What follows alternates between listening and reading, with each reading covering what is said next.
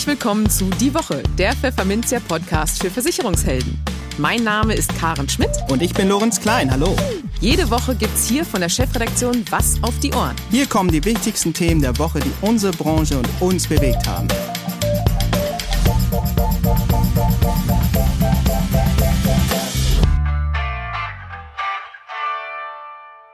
Moin aus Hamburg und herzlich willkommen zu Folge 37 unseres Podcasts. Heute ist Freitag, der 9. April 2021. Und diese Themen haben wir dieses Mal für Sie.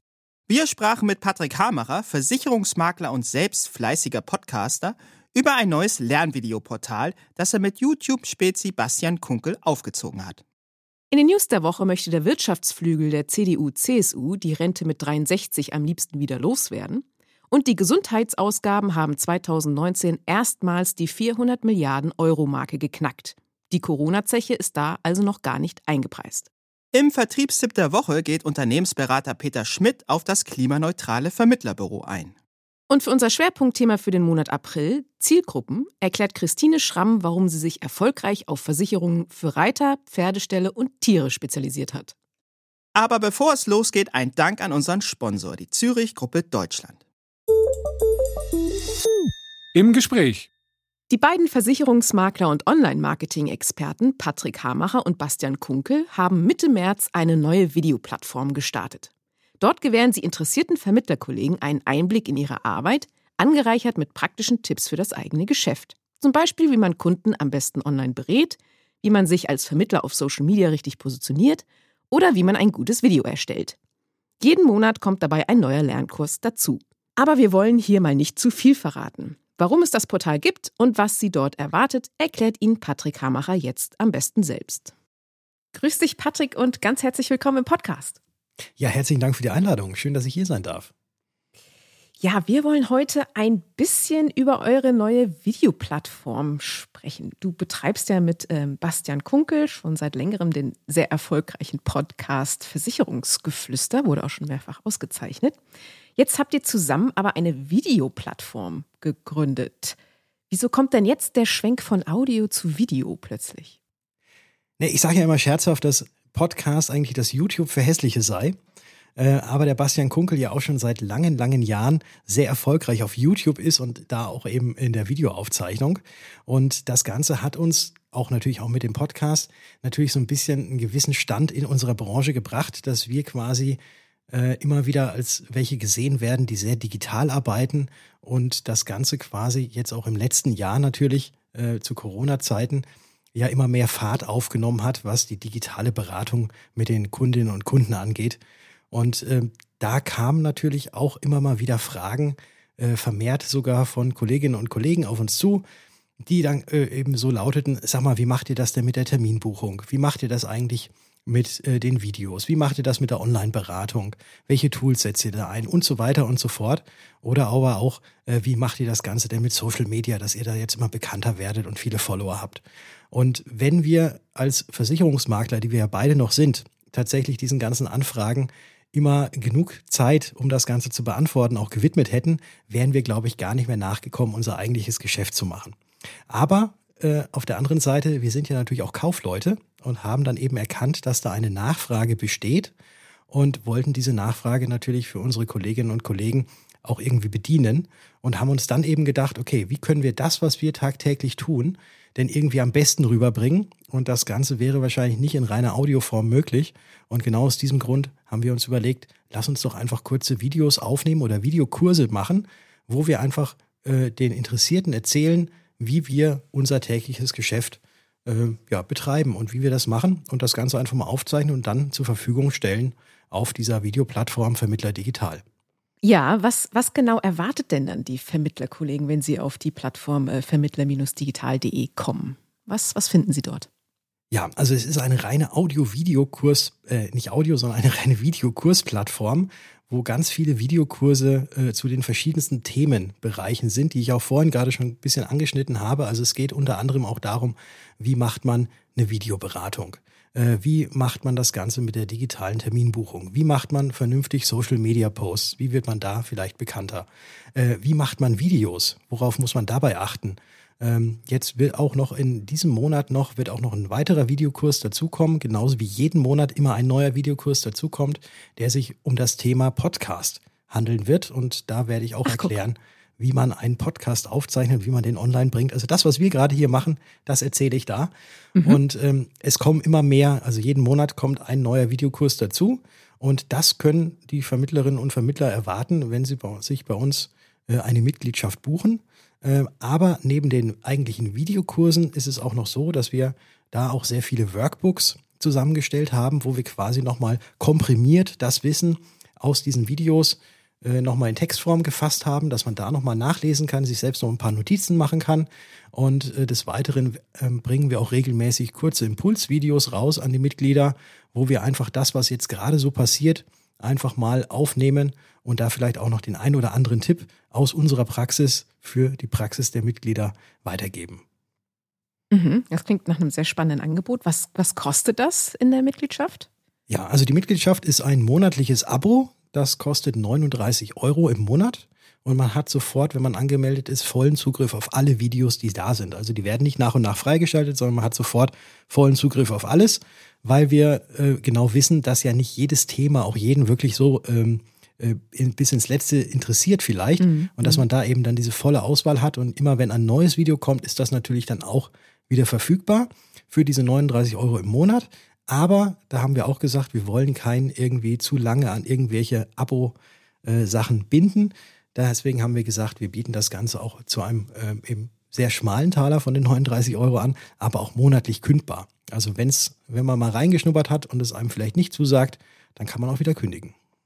Teil des Angebots ist ja auch eine exklusive Facebook-Gruppe. worum geht es denn dort? Nochmal um den Austausch einfach auf der anderen Plattform oder was habt ihr euch dabei gedacht? Ja, also genau darum geht es, um den Austausch auch untereinander, auch der Mitglieder untereinander.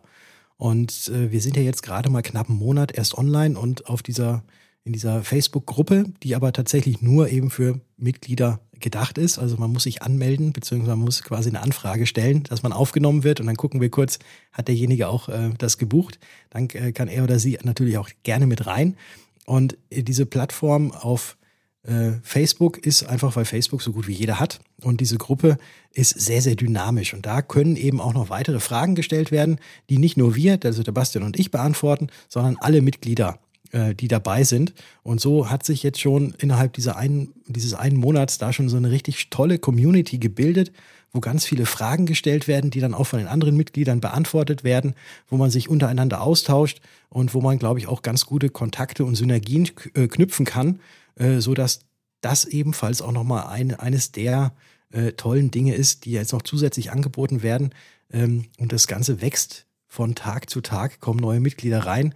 Und es ist sehr schön, weil man sich da in dieser Gruppe eben wirklich mit den Gleichgesinnten trifft. Also allen die, die das interessiert, dieses Thema, die sind da und es ist jetzt nicht so, äh, dass eben von links und rechts jeder reinkommen kann, sondern es bleibt eine kleine, kleine Gruppe, äh, wo eben dieser Austausch gepflegt wird. Und da ist ein sehr, sehr tolles Miteinander.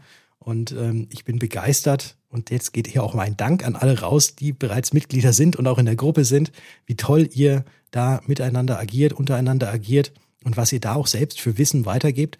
Weil der Bastian und ich, wir haben, glaube ich, schon relativ viel, was wir wissen im Online-Digitalbereich. Aber auch wir lernen da jeden, jeden Tag was Neues dazu und das ist eben schön. Wenn man das so beobachtet, was da, äh, wie sich da ausgetauscht wird, wo drückt da der Schuh aktuell am meisten? Kann man da was sagen? Erkenntnisse ziehen? Das ist ja eine geheime, das ist ja eine geheime Gruppe, geheim. deswegen darf ich da ja nichts erzählen. Äh, also ganz, okay. also ein, ein ganz großes Thema äh, ist tatsächlich die Videoberatung. Ähm, aber dann gleich oder ich glaube sogar auf gleichem Level ist es tatsächlich so, wie präsentiere ich mich auf Social Media? Äh, wie soll ich mich da aufstellen? Soll ich mich spezialisieren? Allgemein bleiben? Wie mache ich vernünftige Postings? Postings, die auch ankommen, die auch wahrgenommen werden? Äh, und da, das ist glaube ich so das, was, was am häufigsten auch nachgefragt wird, äh, wo aber auch da wirklich schon sehr, sehr tolle Inhalte jetzt schon drin sind, äh, die auch uns schon selbst ähm, auch schon paar Sachen äh, auch noch weiter neu ermöglicht haben. Also das ist super toll.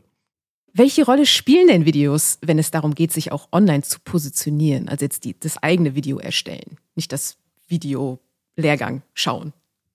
Ja, ich glaube, dass ein Video deutlich mehr rüberbringt als ein, ein, als ein ganz normaler Text äh, auch deutlich mehr rüberbringt als irgendwie ein Bild mit einem Text oder eine reine Audiospur, weil in einem Video sieht man denjenigen, der vor dem Video oder vor der Kamera steht und dieses Video aufnimmt.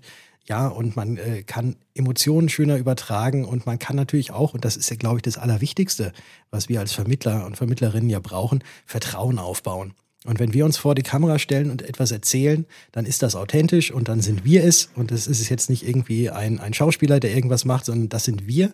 Und die Kunden oder potenzielle Kunden können sich dann natürlich erstmal einen guten Eindruck von einem selbst verschaffen. Und äh, deswegen glaube ich, dass Videos auch in Zukunft eine immer größer, größere Rolle spielen, weil wenn man einfach mal bedenkt, wie, wie man selber, wenn man jetzt auf Instagram zum Beispiel ist oder auf Facebook, wenn man da mal durchscrollt durch seinen Feed, dann bleibt man doch eher hängen an irgendwelchen Videos oder in irgendwelchen Bewegbildern.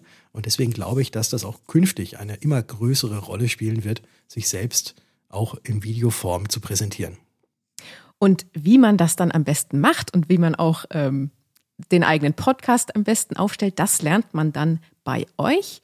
Äh, die Plattform-URL lautet vermittler-digital.de. Schauen Sie mal vorbei, liebe Hörerinnen und Hörer. Und dir, Patrick, ganz herzlichen Dank fürs Gespräch und viel Glück mit der Plattform. Ja, ganz herzlichen Dank äh, auch für die Einladung. Die News der Woche Teil 1. Steht die Rente mit 63 vor dem Aus? Ginge es nach der Mittelstands- und Wirtschaftsunion der CDU-CSU unter Führung von Carsten Linnemann, fiele die Antwort wohl eindeutig aus. Für sie war die Einführung der Rente mit 63 ein Fehler. Der Grund? Der Rentenversicherung würden so Beitragszahler und dem Arbeitsmarkt Fachkräfte entzogen, heißt es dazu in einem Beschlusspapier des MIT-Bundesvorstandes. Und weiter? Nur durch die Verlängerung der Erwerbsphase lässt sich ein noch stärkerer Anstieg des Rentenbeitragssatzes verhindern. Die abschlagsfreie Rente mit 63 Lebensjahren nach 45 Beitragsjahren steht diesem Ziel entgegen. Es ist aber nicht nur die Rente mit 63, die den Wirtschaftsexperten der Union sauer aufstößt. Sie würden am liebsten das gesamte umlagefinanzierte System umkrempeln. Ein Weiter so dürfe es nicht geben.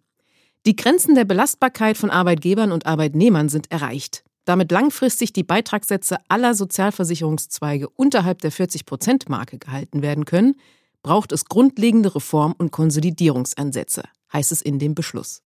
Was schlagen die Politiker also vor? Vier wesentliche Punkte sind's. Nummer eins, die Regelaltersgrenze anpassen. Konkret ab 2031 und im Verhältnis von 3 zu 1 an die Lebenserwartung. Heißt, steigt die Lebenserwartung um ein Jahr, erhöht sich die Regelaltersgrenze um neun Monate. Gleichzeitig sollte angesichts der demografischen Entwicklung der Nachhaltigkeitsfaktor noch stärker innerhalb der Rentenformel Berücksichtigung finden, so die Mittelstandsunion. Vorschlag Nummer zwei, den Renteneintritt flexibilisieren. Um Anreize für längeres Arbeiten zu setzen, sollten alle Frühverrentungsanreize beseitigt und alle Zu- und Abschläge versicherungsmathematisch korrekt und gerechter abgebildet werden. Vorschlag Nummer drei lautet, die Altersvorsorge optimieren. Die Riester-Rente soll zu einer Zulagenrente reformiert werden, fordern die Politiker weiter.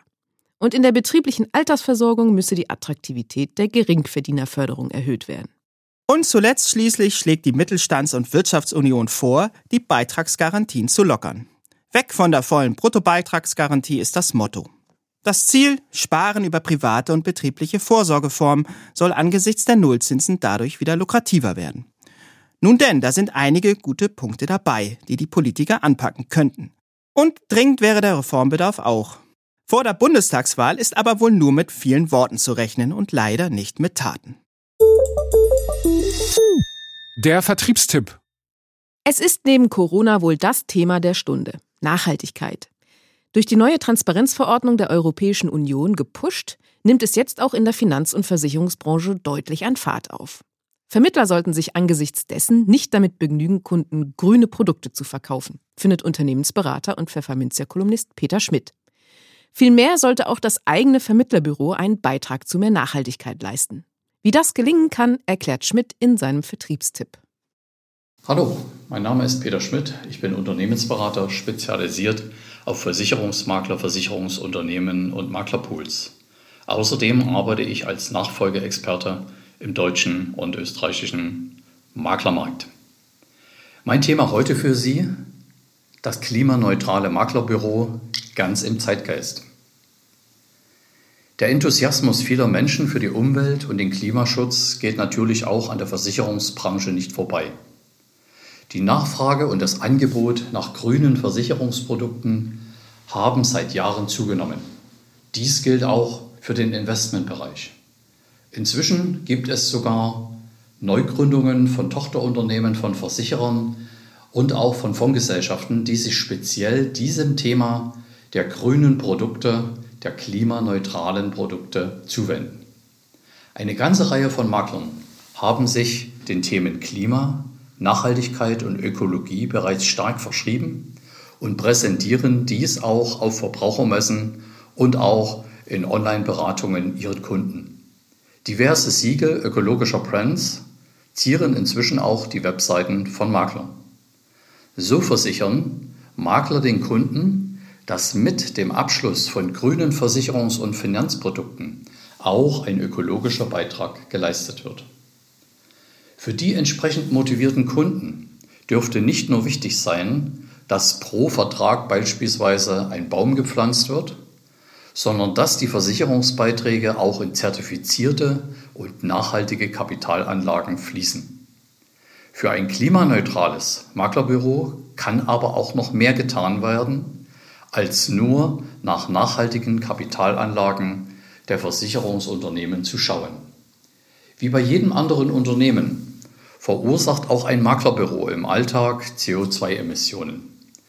Diese kann man gern einmal erfassen und analysieren lassen. Dabei helfen zum Beispiel diverse Rechenmodelle im Web. Es gibt aber auch Spezialisten dazu, die dann eben alle Emissionen wie Heizung, Strom, die Geschäftsreisen aller Mitarbeiter mit Auto, Bahn oder dem Flugzeug oder auch öffentlichen Verkehrsmitteln ebenso analysieren wie den Papierverbrauch oder eben auch die Emissionen der gesamten Technik, wenn wir nur einmal an Drucker und Kopierer denken. Die so entstandene CO2-Bilanz zeigt dann die Höhe der Emissionen auf und gibt Orientierungen für Handlungsempfehlungen. Und daraus resultierend kann dann der Wechsel des Stromanbieters hin zu einem Ökostromanbieter zum Beispiel, die Optimierung der Aufwände für Kundenbesuche durch den Wechsel zur Online-Beratung oder die nun zu vollziehenden vollständigen Digitalisierungsprozesse geprüft werden. Auch für den CO2-Ausgleich gibt es verschiedene Möglichkeiten und inzwischen mehr als man denkt. So können Klimaschutzprojekte regional oder auch überregional gefördert werden. Wichtig ist es auf alle Fälle, die Zertifizierung dieser Projekte zu prüfen und das zum Makler und seiner Geschäftsidee passende Projekt auszuwählen. Ein klimaneutrales Arbeiten ist nicht nur ein Beitrag zum Klima- und Umweltschutz.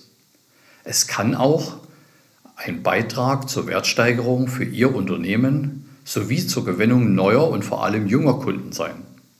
Zahlreiche Unternehmen in der Industrie sind den Schritt zum klimaneutralen Drucken und Verpacken bereits gegangen. Nutzen Sie gerne auch diese Anregungen für Ihr Maklerunternehmen um mit Ihrem Maklerunternehmen den Weg in Richtung klimaneutrales Maklerbüro zu gehen und so auch einen Beitrag für unsere gemeinsame Zukunft zu gestalten. Vielen Dank, bis bald. In eigener Sache. Am 28. April veranstaltet Pfefferminzia den Gewerbetag digital. Und Sie sind herzlich eingeladen. Spannende Themen rund um die Gewerbeversicherung erwarten Sie. Als Keynote-Speaker konnten wir etwa Johannes Schmidt gewinnen. Er ist Direktor bei EY InnoValue und geht in seinem Vortrag darauf ein, wie sich die Corona-Pandemie auf die Gewerbeversicherung auswirkt. Rechtsanwalt Stefan Michaelis geht auf die aktuelle Rechtslage bei der Betriebsschließungsversicherung ein. Makler und Handwerkerspezialist Rainer Schamberger berichtet, wie man Gewerbekunden am besten anspricht. Und ThinkSurance Vertriebschef Sven Schönfeld stellt Ihnen die Trends im Gewerbemarkt vor. Den unterhaltsamen Abschluss des Tages liefert dann RTL-Versicherungsdetektiv Timo Heidmann und erklärt, wie man Lügengeschichten erkennt. Dank unserer Co-Gastgeber AndSafe, Inter, Signal Iduna und Zürich ist die digitale Veranstaltung für Sie kostenlos. IDD-fähige Weiterbildungsminuten erhalten Sie auch und eine von zwei Apple Watches können Sie auch gewinnen. Interessiert? Dann schauen Sie doch mal vorbei unter gewerbetag.pfefferminzia.de. Die News der Woche Teil 2. Nein, ein pandemisches Wachstum ist das zum Glück nicht. Aber wenn die Gesundheitsausgaben in Deutschland auch in Zukunft so stark steigen wie zuletzt, dann kommt auf die künftige Bundesregierung ein gewaltiges Problem zu. 411 Milliarden Euro. Diesen Kostenrekord stellte das deutsche Gesundheitssystem im Jahr 2019 auf, wie das Statistische Bundesamt passend zum Weltgesundheitstag am 7. April mitteilte. 2019 wohlgemerkt. In den Zahlen sind die Auswirkungen der Corona-Pandemie also noch gar nicht erfasst. Umgerechnet 4.944 Euro an Gesundheitskosten entfielen 2019 auf jeden Bundesbürger. Gegenüber dem Vorjahr 2018 wuchs das Ausgabenvolumen um insgesamt 19,3 Milliarden Euro – was einem Plus von 4,9 Prozent entspricht. Die 400 Milliarden Euro Grenze ist nun also erstmals überschritten. Und dabei ist der Sprung über die 300 Milliarden Euro Hürde noch gar nicht so lange her. 2012 war das, also nur sieben Jahre zuvor. Zum Vergleich, die 200 Milliarden Euro Marke wurde 1998 geknackt. Kurz gesagt, der zeitliche Abstand bis zum Erreichen der jeweils nächsten 100 Milliarden Marke hat sich damit seit 1998 von 14 auf sieben Jahre halbiert. Würde man diese Entwicklung fortschreiben, wäre die halbe Billion also spätestens 2023 fällig. Schon jetzt, bzw. 2019, lag der Anteil der Gesundheitsausgaben am Bruttoinlandsprodukt bei 11,9 Prozent und damit 0,2 Prozentpunkte höher als 2018. Für das Corona-Jahr 2020 gehen die Statistiker auf Basis bereits vorliegender und fortgeschriebener Werte von einem weiteren Anstieg der Ausgaben auf 425,1 Milliarden Euro aus. Das wären 14,3 Milliarden Euro mehr als im Jahr 2019, ein Plus von 3,5 Prozent, was immerhin etwas weniger wäre als die 4,9 Prozent von zuletzt. Noch sei es allerdings schwierig, einen Corona-spezifischen Anteil an den geschätzten Gesundheitsausgaben zu ermitteln, wie die Behörde weiter mitteilte. Klar ist, die gesetzliche Krankenversicherung war 2019 laut den Zahlen erneut der größte Ausgabenträger im Gesundheitswesen. Und das wird wohl auch in absehbarer Zukunft so bleiben. Rund 57 Prozent und damit 233 Milliarden Euro des Gesamtvolumens mussten die Krankenkassen stemmen. Damit lagen sie 10,9 Milliarden Euro, sprich 4,9 Prozent, über dem Vorjahreswert. Zum Vergleich, die Ausgaben der privaten Krankenversicherung stiegen lediglich um 4,1 Prozent auf 34,6 Milliarden Euro. Das entspricht 8,4 Prozent aller Gesundheitsausgaben im Jahr 2019 und damit etwa dem Anteil der Privatversicherten an allen Krankenversicherten. Das Schwerpunktthema. In dieser Podcast-Ausgabe gibt es eine kleine Premiere zu feiern. Nach Patrick Hamerer, den Sie vielleicht eben schon haben sprechen hören, begrüßen wir gleich die Maklerin Christine Schramm. Und beide haben gemeint, dass sie in Würzburg leben und arbeiten und sich dort sogar schon mal über den Weg gelaufen sind, wie Schramm uns im Vorgespräch erzählte. Die Welt der Versicherung ist also kleiner, als viele Außenstehende vielleicht vermuten würden. Insbesondere unter Versicherungsmaklern ist der Zusammenhalt groß. Das erfahren wir immer wieder. Man hilft sich. Und dafür steht auch Christine Schramm. Die Maklerin hat sich schon vor vielen Jahren auf die Beratung von Kunden konzentriert, die mit ihr die Leidenschaft für Pferde, Tiere und zum Reitsport teilen, wie sie sagt. Im nun folgenden Gespräch verrät die Jungmakler Award Finalistin von 2013 und 14, warum sie alles vom Kinderreitpony über gekürte Hengste bis hin zum Europameister Pferd und Reiter schon versichert hat und was es dabei zu beachten gilt. Hallo Christine Schramm, ganz herzlich willkommen bei uns im Podcast. Viele Grüße nach Würzburg. Vielen Dank, hallo. Ja, wir kümmern uns im April um das Schwerpunktthema Zielgruppen. Und nachdem wir vorherige Woche zum Auftakt der Reihe mit dem Versicherungsmakler Rainer Schamberger über dessen Spezialisierung auf Bäcker und Schornsteinfeger gesprochen haben, wollen wir nun mit Ihnen, liebe Frau Schramm, über die Absicherung für Reiter, Pferdeställe und Tiere wie es auf Ihrer Website heißt, sprechen. Denn diese Art der Absicherung spielt ja bei Ihnen eine große Rolle in der täglichen Beratung. Und da würde mich zunächst einmal interessieren, wie es eigentlich dazu gekommen ist, dass Sie sich für diesen Weg entschieden haben. Ja, das ist bei mir dadurch gekommen, dass ich selbst ein Pferd habe und auch früher aktiv im Reitsport tätig war. Ich habe früher zwar schon als Versicherungskauffrau gearbeitet, aber in einem ganz anderen Bereich. Ich war bei einem Beamtenversicherer angestellt in der Ausschließlichkeit habe dort nur Beamte versichert und dann eben festgestellt, dass ich mich selbst als Reiterin gar nicht umfassend genug bei dem Unternehmen versichern konnte, wie ich mir das vorgestellt habe.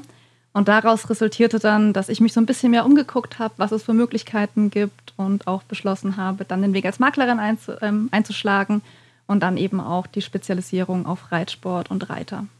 Ja, mir fiel auf, dass auf ihrer Webseite sehr aufwendig gestaltete Fotos zu sehen sind, die zeigen, wie nah sie ihren beiden Pferden sind. Mhm. Das ist wirklich toll in Szene gesetzt und das bringt mich zu der Frage, welche Bedeutung die Bildsprache eigentlich hat, wenn es darum geht, bei neuen Kunden, die zum Beispiel selbst Reiter sind, um Vertrauen zu werben. Also ich würde sagen, dass mein Homepage-Auftritt und diese bildliche Gestaltung, dass ich dort auch wirklich mit meinem Namen als Marke auftrete, bei mir 80, 90 Prozent von meinen, also von der Überzeugungskraft für den Kunden ausmacht. Das Ganze ist auch wirklich so speziell aufgesetzt durch mich. Also meine ganze Seite ist selbst programmiert, die meisten Fotos habe ich auch selbst gemacht, dass es auch hauptsächlich Frauen anspricht. Und die fühlen sich durch diese Fotos einfach wahnsinnig vertraut mir gegenüber, gerade im ersten Kontakt, sei der per E-Mail oder telefonisch.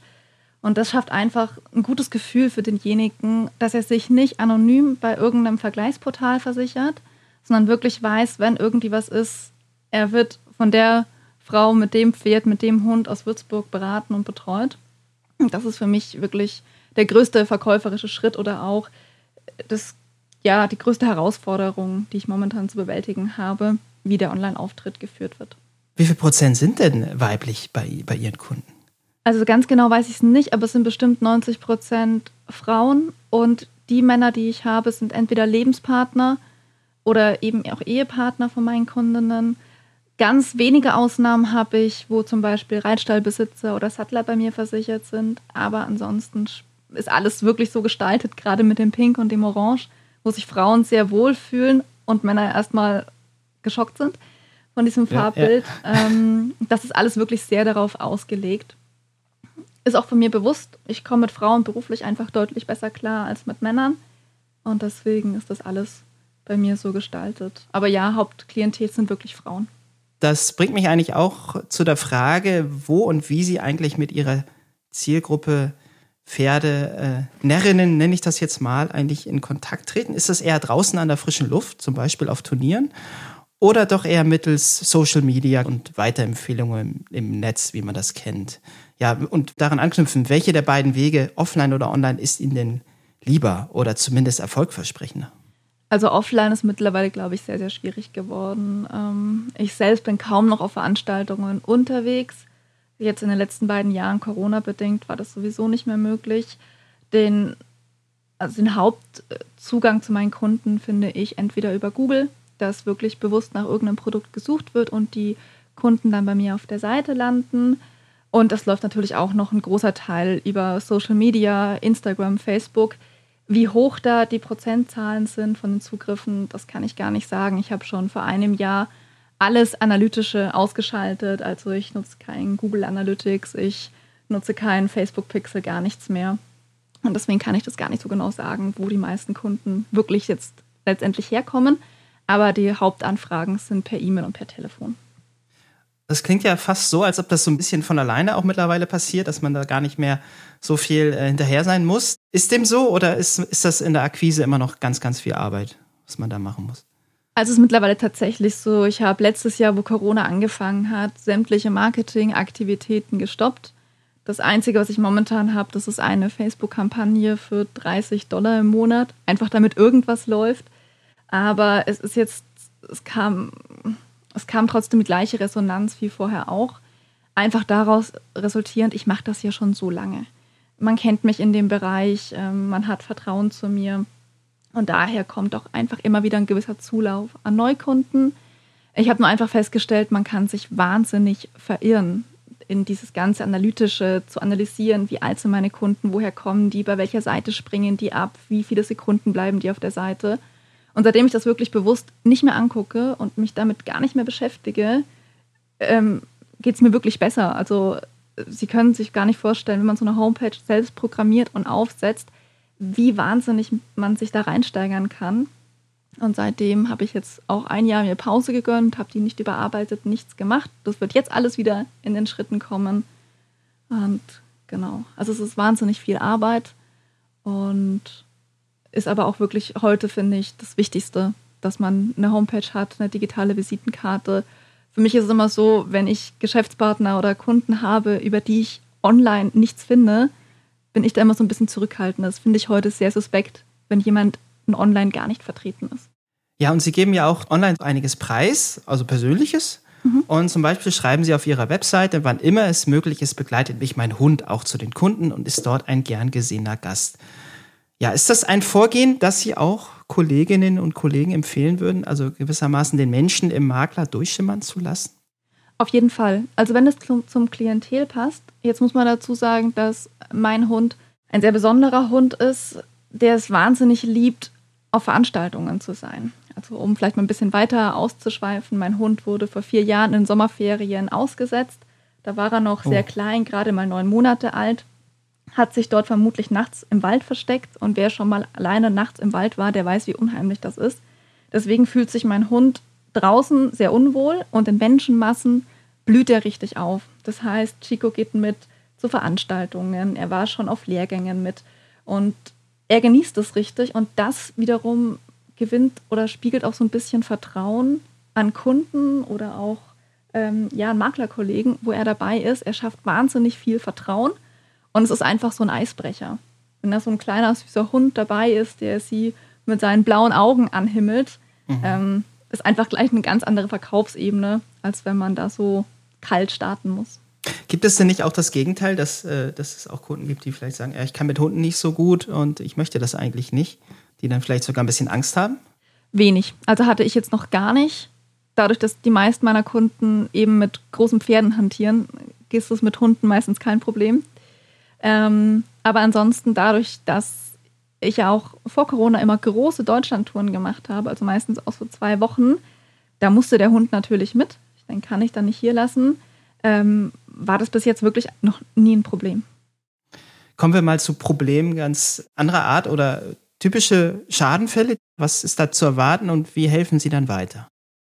Also der typische Schadensfall bei mir, das ist entweder ein krankes Pferd, wo es um Krankenversicherung oder OP-Versicherung geht und Haftpflichtfälle.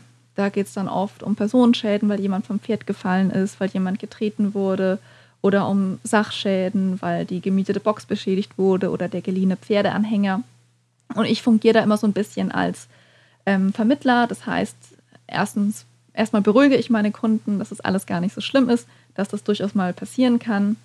Dann gebe ich die ersten Schritte weiter, was gemacht werden muss, was müssen wir melden, welche Daten brauche ich und dann wird das Ganze an die Versicherung zur Bearbeitung gegeben.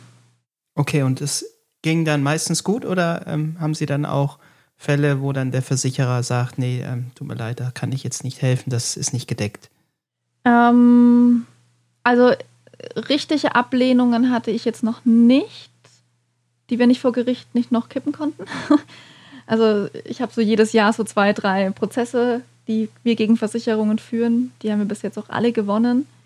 Ähm, Im Schadenbereich oder im, im BU-Bereich beispielsweise? Im Schadenbereich, im Schadenbereich. Also mhm. ja, es gibt natürlich immer wieder Pferde, die Krankheiten bekommen oder Operationen haben, die gar nicht in dem Tarif versichert sind oder noch in der Wartezeit sind. Ähm, ja, das wissen die Kunden dann aber meistens auch. Aber klar, es gibt natürlich ganz viele Sachen, die dann auch einfach blöd laufen. Man steckt bei Lebewesen nie drinnen, was mhm. wie schnell passieren kann. Aber ansonsten ist da die Quote von denen äh, von der Schadensabwicklung sehr gut oder und auch sehr schnell und meistens wirklich zur vollen Zufriedenheit von meinen Kunden. Ja, dann bleibt mir nur noch zu sagen, ganz herzlichen Dank für das Gespräch, Christine Schramm. Auf Wiederhören aus Hamburg nach Würzburg. Sehr schön, vielen Dank. Und damit sind wir durch mit Folge 37 unseres Podcasts. Haben Sie ihn schon abonniert? Nein? Dann mal los. Das können Sie überall dort machen, wo es Podcasts gibt. Übrigens haben wir auf unserer Webseite auch gerade eine Umfrage laufen, bei der wir erfahren wollen, ob und wie und wann Sie Podcasts hören. Den Link zur Umfrage haben wir in den Show Notes verlinkt. Machen Sie da gerne mit. Ansonsten hören wir uns kommenden Freitag wieder. Bis dahin gilt wie immer, bleiben Sie gesund, genießen Sie das Wochenende und kommen Sie gut in die neue Woche.